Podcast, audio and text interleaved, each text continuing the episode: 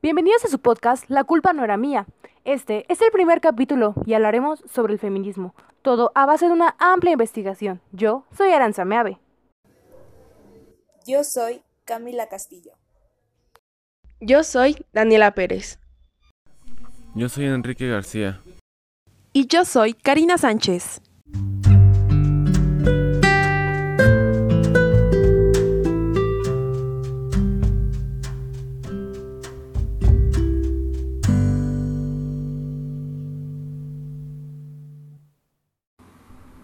Para empezar, nos gustaría mencionar que el feminismo es un movimiento social hecho por y para las mujeres.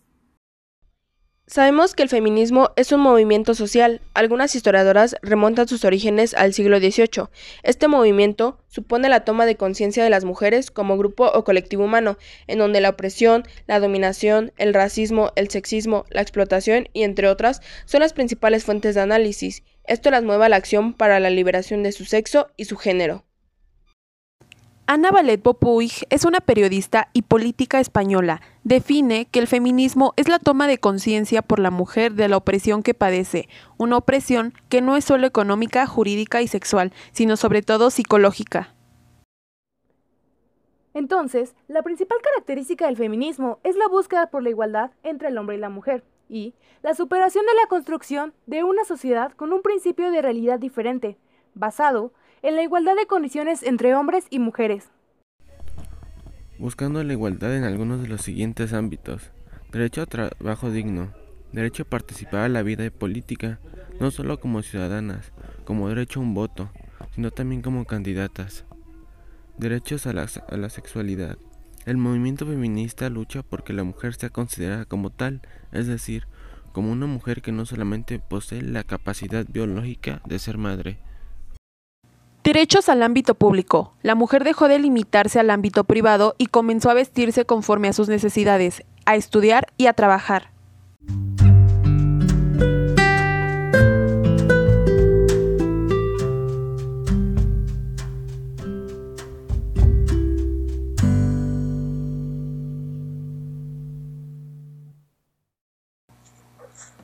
Continuamos en el podcast La culpa no era mía. Continuación, vamos a escuchar la entrevista que nuestro equipo elaboró, elaboró a la abogada feminista Gabriela Mores Moya. Hola, buenas tardes. ¿Cómo se encuentra usted?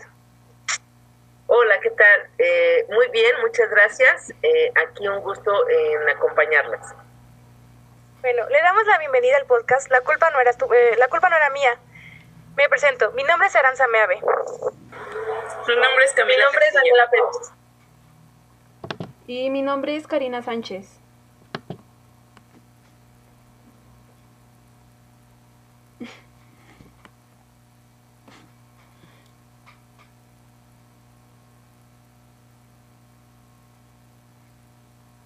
Hola, un gusto eh, estar con ustedes, Dani, Karina, Camila y, y, y compañeras.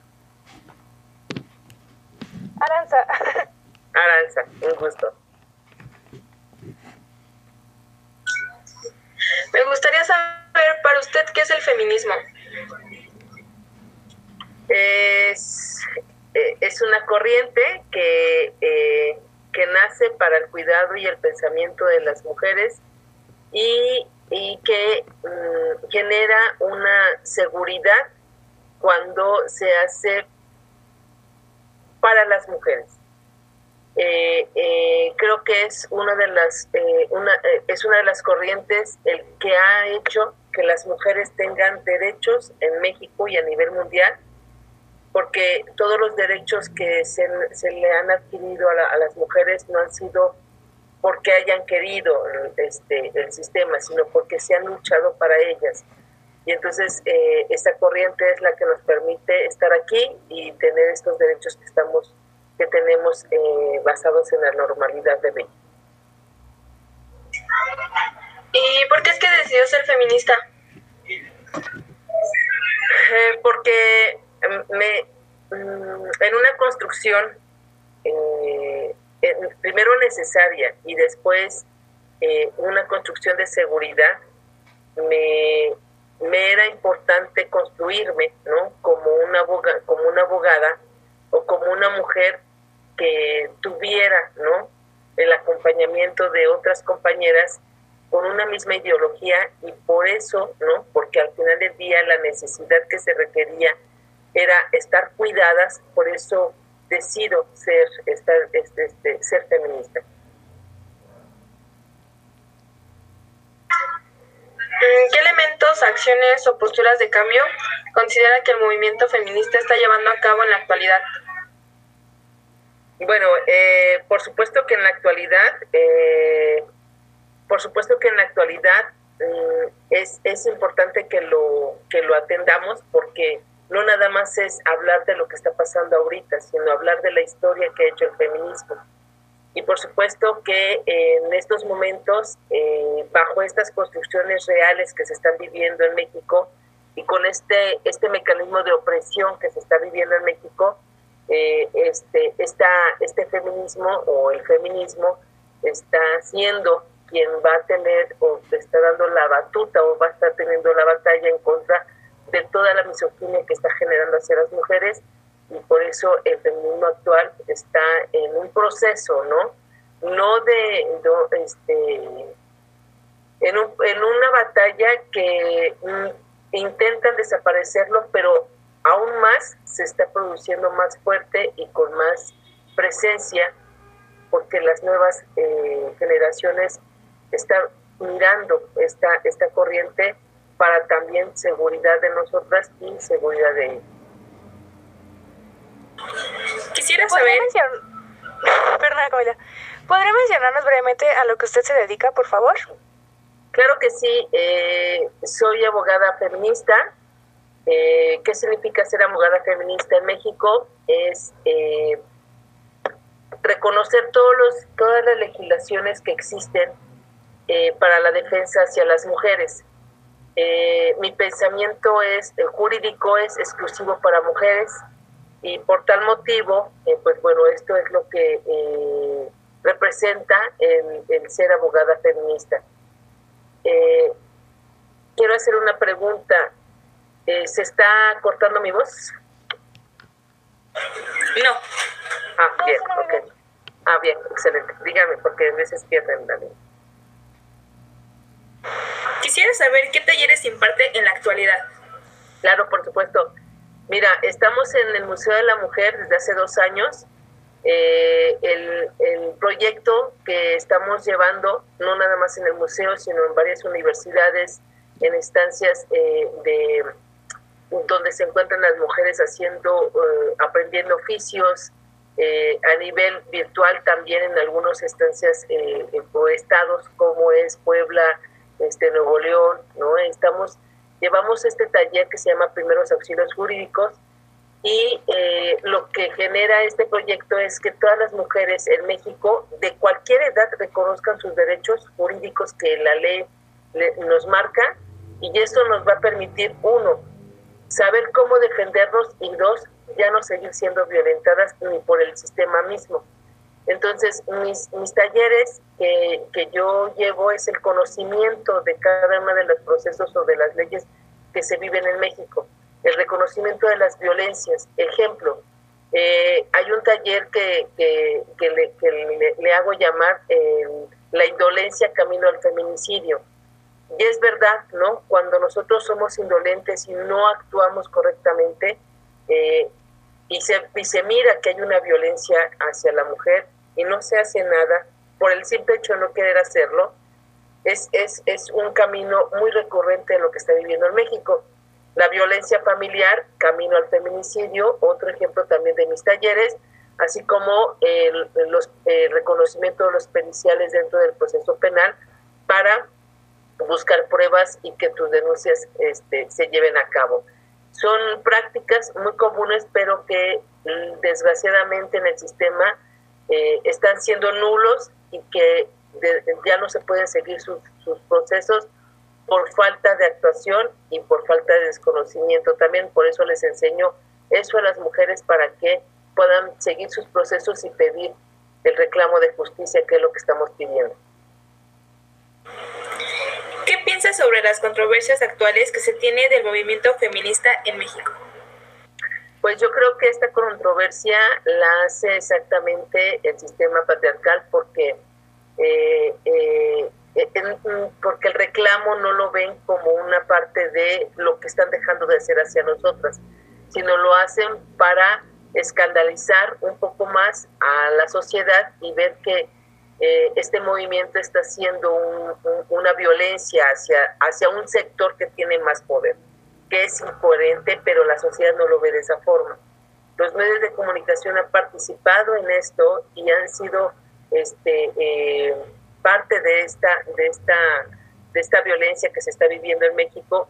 ¿Por qué? Porque al final del día reconocer que una que una lata de pintura es más peligrosa que un cuerno de chivo que, carga a los familiares de un narcotraficante en México es más violento y permite que 3.000 policías encapsulen a 30 compañeras, esto es generado por una opresión del Estado y que por supuesto no hacen ver a estas mujeres o a este movimiento o eh, a la lucha como un acto de violencia, cuando la realidad en México es otra.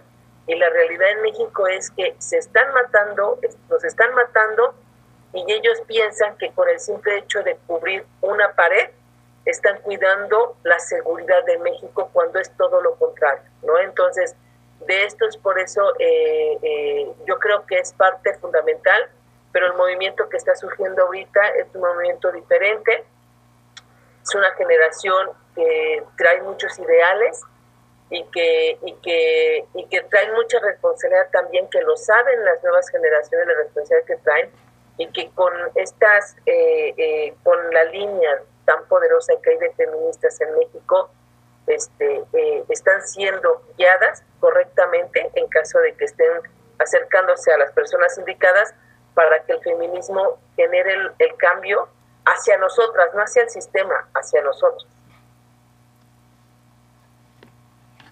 Vale, este, me gustaría hacer unas preguntas. La primera, cuando usted gana un juicio, ¿Cuál es la, bueno, cómo escribiría la emoción que siente en el momento en el que se da cuenta de que usted ganó? O cuando secta que ganó. Claro, mira, este, aún recuerdo mi primer, mi primera sentencia, eh, y que hice una llamada y dije, este, salimos con la dignidad, ¿no? Yo, yo lo que genero en cada una de mis sentencias, en cada una de mis, de mis juicios, es regresar la dignidad a las compañeras. Eh, las compañeras han sido violentadas totalmente y cada vez que llegamos a un juicio yo sé que vamos a ganar eh, eh, y que el día de la sentencia sabemos que vamos por, por este camino, generamos una, una proyección diferente hacia las compañeras. Es satisfactorio lo que yo siento, es, es, es, es, un, es un impacto de lucha porque esto me, me, me da, me da pauta, me da me da fuerza de seguir apoyando a las demás compañeras y que, y que, no, que lo que yo genero en este proceso es esta palabra que se ha olvidado en México, que aun cuando esté en el artículo primero constitucional, está muy, muy específica, no la genera ni el proceso ninguna persona, que es la dignidad. Y es, es, es, es hasta que la dignidad se haga costumbre en México, vamos a seguir en la lucha. Esto es lo que ya genera mis sentencias una satisfacción de dignidad, de libertad y de justicia. Vale, este, la segunda pregunta iba a ser, ¿cómo empezó usted dando cursos? Y, ajá, ¿cómo empezó usted dando cursos?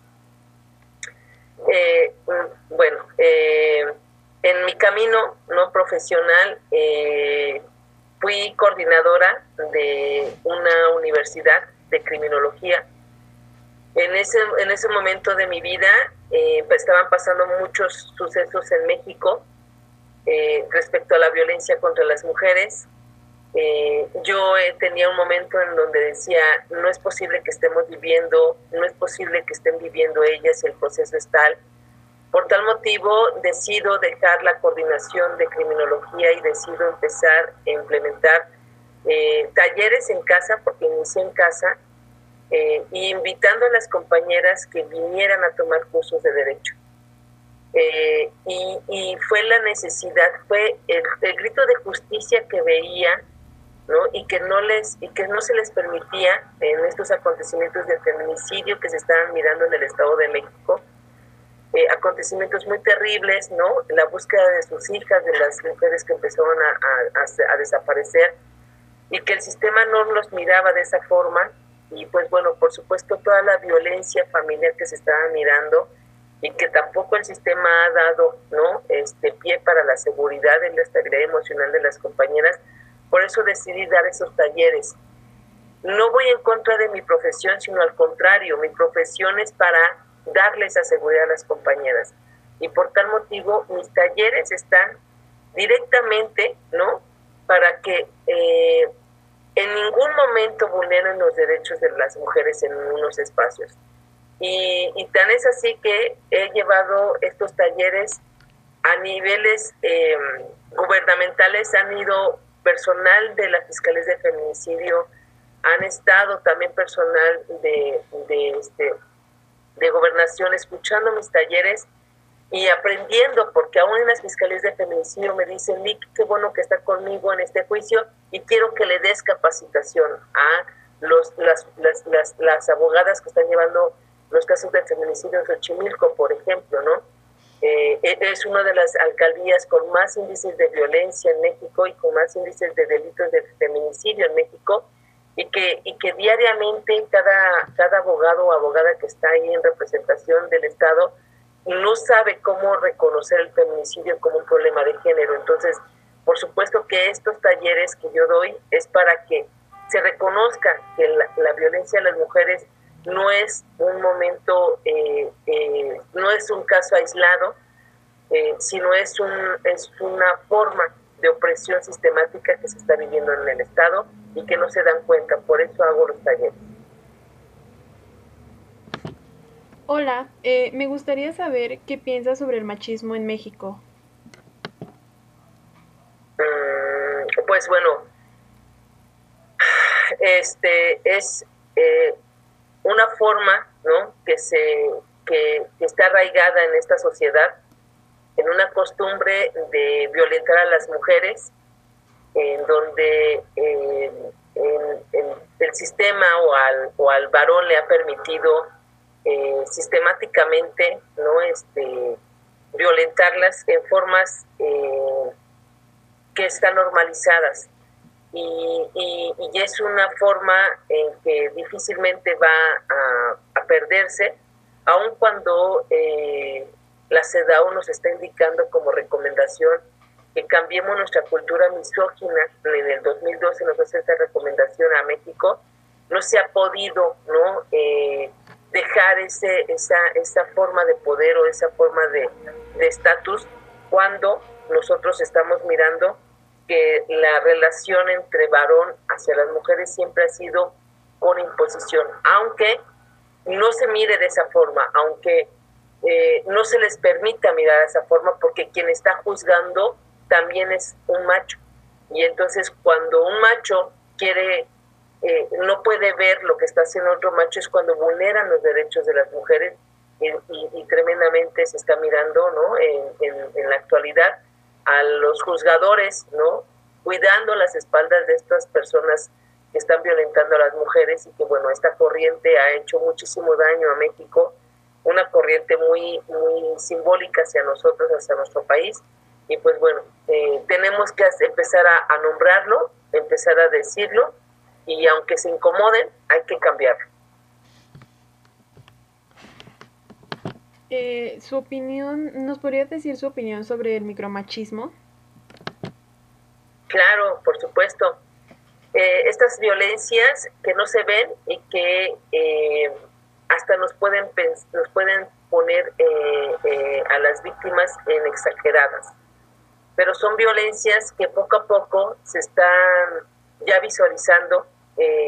estas violencias que aún con una señal, aún con un movimiento corporal, o con una palabra eh, están vulnerando la, el estado psicoemocional de las víctimas o de las mujeres. Por supuesto que eh, este, en esta actualidad, ya con esta especificación del análisis del comportamiento de los varones en cuestiones patriarcales, se está mirando que existen estas actuaciones en donde aun cuando cuesta mucho reconocerlas, porque normalizaron estas actuaciones, porque es correcto que se diga, porque está bien que le digan esto a la mujer, porque, porque, porque me pertenece como objeto, ya se están mirando y se están reclamando que se eviten. Entonces, es, eh, por eso les comentaba desde un principio, esta corriente que tenemos, esta nueva generación de jóvenes feministas, pues están haciendo este cambio, ¿no? Con estas miradas que ahora sí hasta esta, esta violencia normalizada, que por muchos años, muchos años o por, por siglos han estado, eh, se están visualizando y se están nombrando y se deben de erradicar. ¿Nos podría compartir su opinión sobre las mujeres con una mentalidad machista? Mm, lo comento siempre. Es, eh, yo siempre he dicho que es el escudo del patriarcado, los utilizan como su escudo, ¿no? Es, eh, eh, me las imagino siempre, cada vez que me, mm, me mencionan esa pregunta, siempre me imagino a ciertas personas, ¿no? A ciertas mujeres con este pensamiento, ¿no? Que siempre cuidan al varón, siempre ponen al varón de, en, primer, en primer rango, ¿no? O en su momento que piensa que aun cuando es un agresor o es un violentador, sufre, ¿no? Me las imagino con su escudo cuidándolo, ¿no? Este, soy muy imaginativa.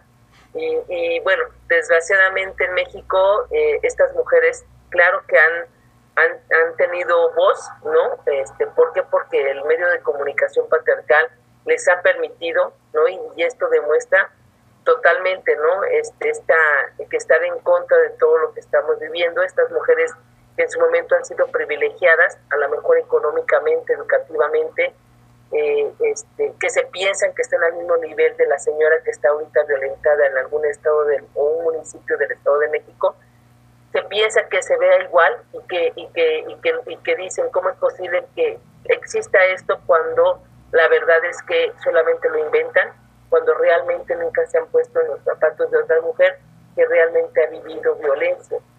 Y esto pues genera una invisibilidad a la vez también y por eso nosotras en este movimiento pues lo que estamos diciendo es que primero esta persona eh, con esta mentalidad no nos representa, no nos representa, no somos ella y, y que bueno, en, en su momento las redes sociales han sido nuestra voz y hemos demostrado que, eh, que estas personas, ¿no? aun cuando eh, saben que existimos y saben que estamos en contra de su pensamiento, se genera y se piensa que ellas en su círculo están protegidas. Y por supuesto, ¿no?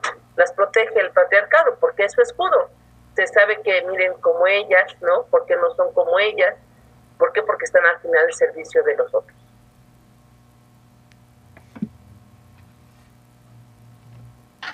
Este, ¿Qué piensas sobre las controversias actuales que se tienen del movimiento feminista en México?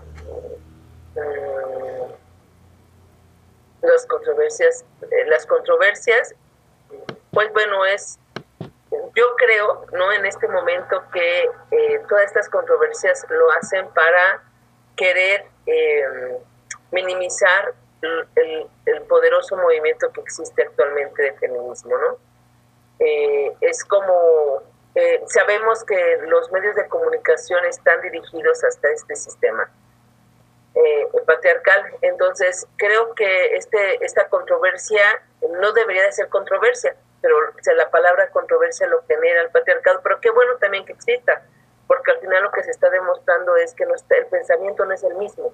El pensamiento que se está, que se está dirigiendo hacia el, del feminismo no es lo que el patriarcado quiere dictar, sino al final está siendo diferente.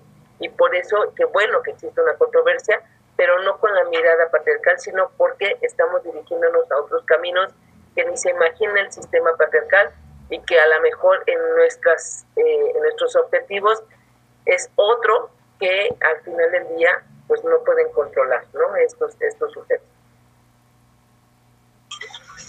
Eh, me gustaría saber qué piensas sobre el feminismo radical.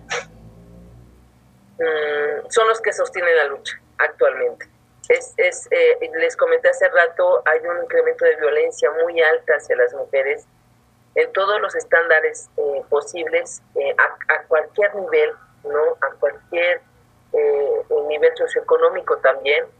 y que este movimiento está haciendo, está haciendo, está, se está encargando de sostener todo esto que las mujeres están viviendo y que, y que, y que se están aventando y que están en la línea y que son las que se están aventando ahorita y que por supuesto eh, el, el, el, apoyar, ¿no? el saber que están, estamos ahí, el saber que, que, las cosas se deben de hacer así, que no es que el gobierno piense que el pintar o el hacer o el gritar incomode a las, a las, a las buenas costumbres, como dice un poema de Karina Vergara Sánchez, a las nuevas, a las buenas costumbres, ¿no? Les tengo una mala noticia, que hoy, ¿no? Que, que tenemos que hacer y que vamos a hacer y que vamos a luchar y que vamos a gritar, este, eh, y eso lo está haciendo el movimiento, ¿no?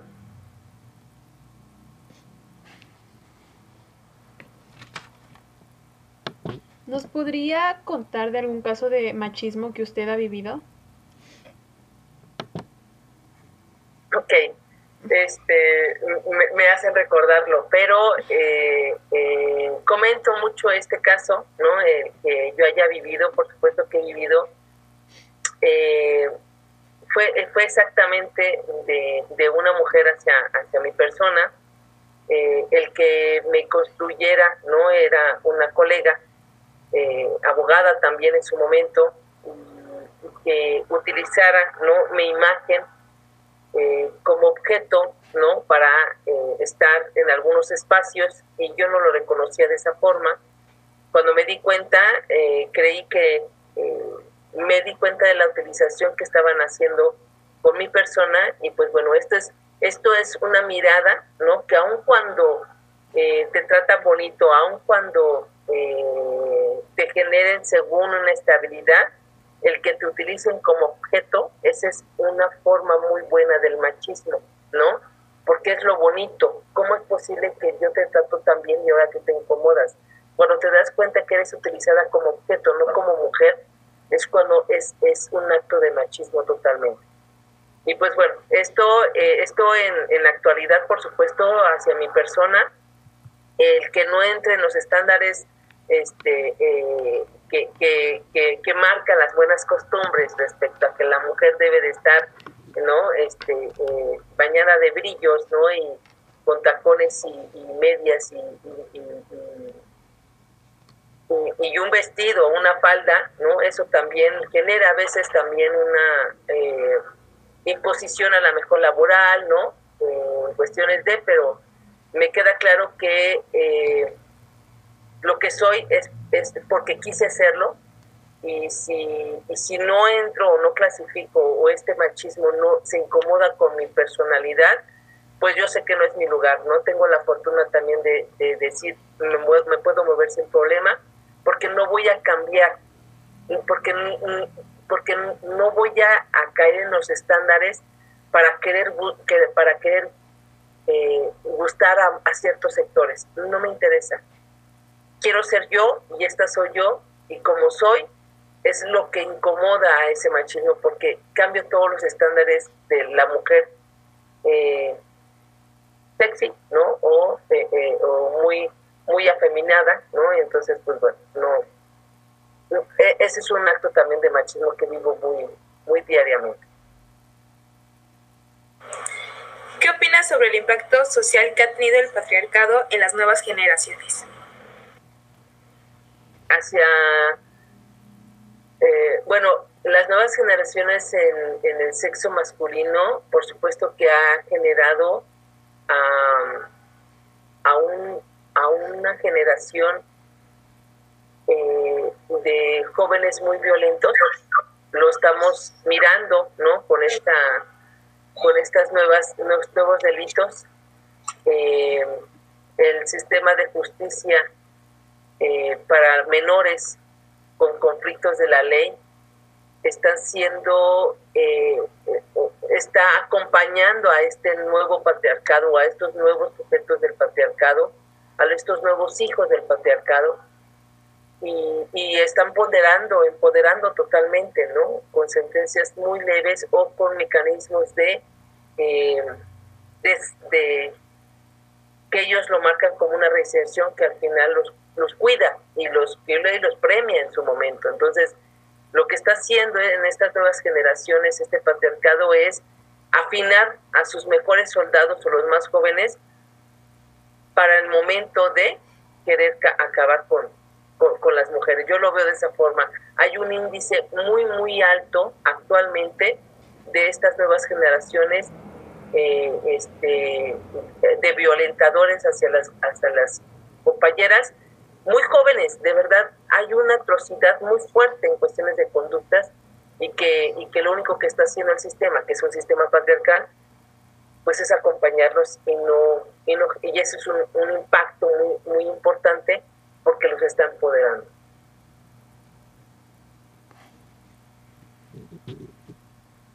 ¿Usted qué piensa al respecto de lo que llaman embrismo?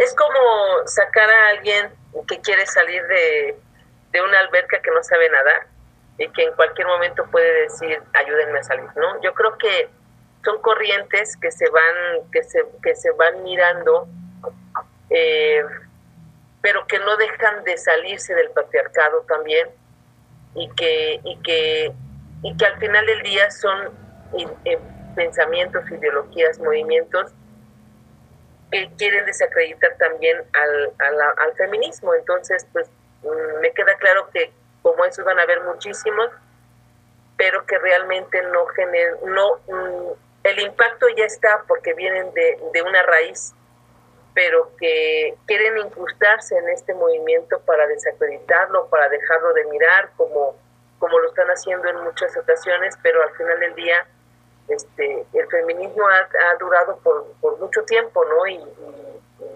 no va a desaparecer solamente por algunas corrientes que están saliendo. ¿Por qué? Porque nosotros estamos haciendo algo diferente que a lo mejor ni lo saben ellos, pero estamos haciendo algo diferente por tal motivo, aun cuando salga estas nuevas corrientes, pues bueno, es más difícil definitivamente, ¿no? Estas nuevas corrientes tenerlas, pero pues bueno, estamos estamos en, en, este, en este alcance de poder combatir. Totalmente de acuerdo. En este momento, si usted pudiera darle un consejo a jóvenes como nosotras, por ejemplo, ¿cuál sería? Ahora sí las miro, ¿no? Y mi consejo es, eh, lo comenté eh, el día de ayer, es que sean para ustedes, que no cumplan ningún, ninguna cláusula para alguien que quiera, eh, que el respeto se lo merecen a ustedes y que realmente no este la persona que ustedes decidan que va a estar al lado de ustedes debe de caminar igual que ustedes. Eh, que se sientan cuidada entre ustedes que no se dejen de estar aun cuando no tengas a una persona de diferente sexo al lado de ti, que siempre haya un acompañamiento de mujeres en su vida. Eso les va a permitir seguridad, seguridad en todo, en todo el resto de su vida, ¿no? Entonces, eh, eh, las decisiones las tomamos nosotras, no ellos para nosotras. Nosotras tomamos todas las decisiones y que, bueno, en caso de que se esté viviendo violencia actualmente, eh, pidan ayuda, porque, porque sí se puede ayudar, ¿no? No, piense, no que no se piense que, puede ser vergonzoso, no al contrario, te queremos viva, te queremos libre, ¿no? Y que, y que esto sea para que las compañeras que están viviendo violencia sepan que no es la única y que hay forma de ayudar, forma de sacarte de ahí. Eso es lo que yo dejaría como un, consejo para las, las, sus generaciones. Bueno, de nuestra parte sería todo. Le agradecemos el tiempo que nos ha regalado. Esperemos que este contenido ayude a crear una mejor sociedad, donde quepa la reflexión y el cuestionamiento. Una, sin duda, donde se respete realmente a una mujer y no se le vea solo como un objeto. Muchísimas gracias por su tiempo. Agradezco a ustedes, les mando un abrazo, mucho éxito en toda su vida. Hasta luego.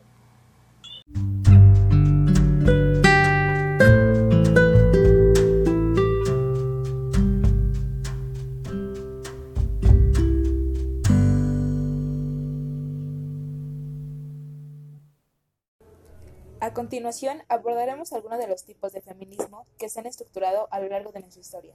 El primero es el feminismo radical. Este tipo de feminismo se sustenta en la desigualdad social, manifestando que ésta ha sido causada en la sumisión de la mujer al hombre.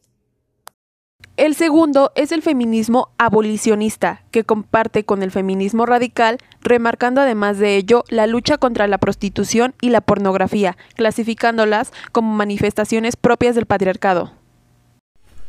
Ahora vamos con el feminismo de la diferencia introduciendo la perspectiva de la diferencia entre el hombre y la mujer. Y por último, mencionaremos el feminismo de la igualdad, que comparte la idea del transfeminismo de deshacernos de los roles de género, los cuales interpreta como influencias de la cultura y la educación.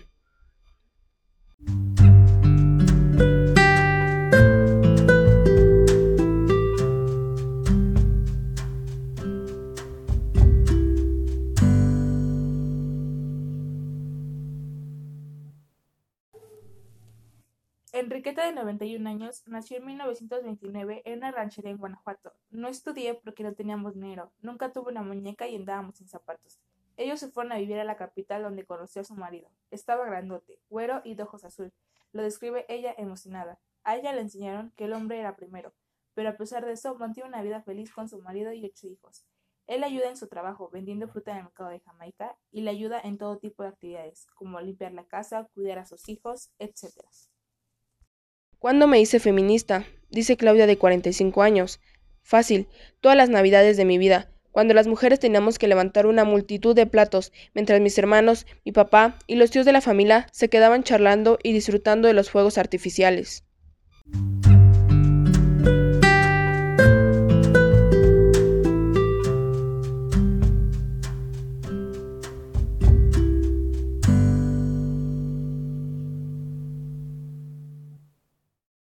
Gustaría darles un pequeño glosario para poder adentrarnos y sobre todo poder conocer más sobre este movimiento social. El primer concepto que daremos es género. Según la historiadora Gerda Lerner, el género es la definición cultural de la conducta que se considera apropiada a los sexos en una sociedad y en un momento determinado. Esto quiere decir que si naces con vagina, tienes que ser educada y construida como mujer y viceversa. Si naces con pene, debes de ser construido como hombre.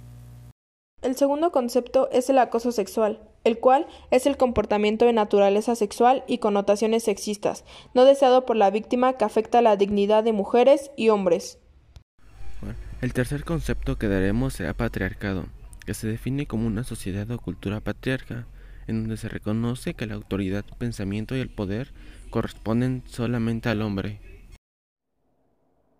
Yo les hablaré sobre el sexismo, que es la actitud o comportamiento jerárquico y discriminatorio respecto a una persona por razón de su sexo. Yo les explicaré el concepto de violencia de género, que se define como toda conducta que atenta contra la dignidad e integridad física y moral de las mujeres.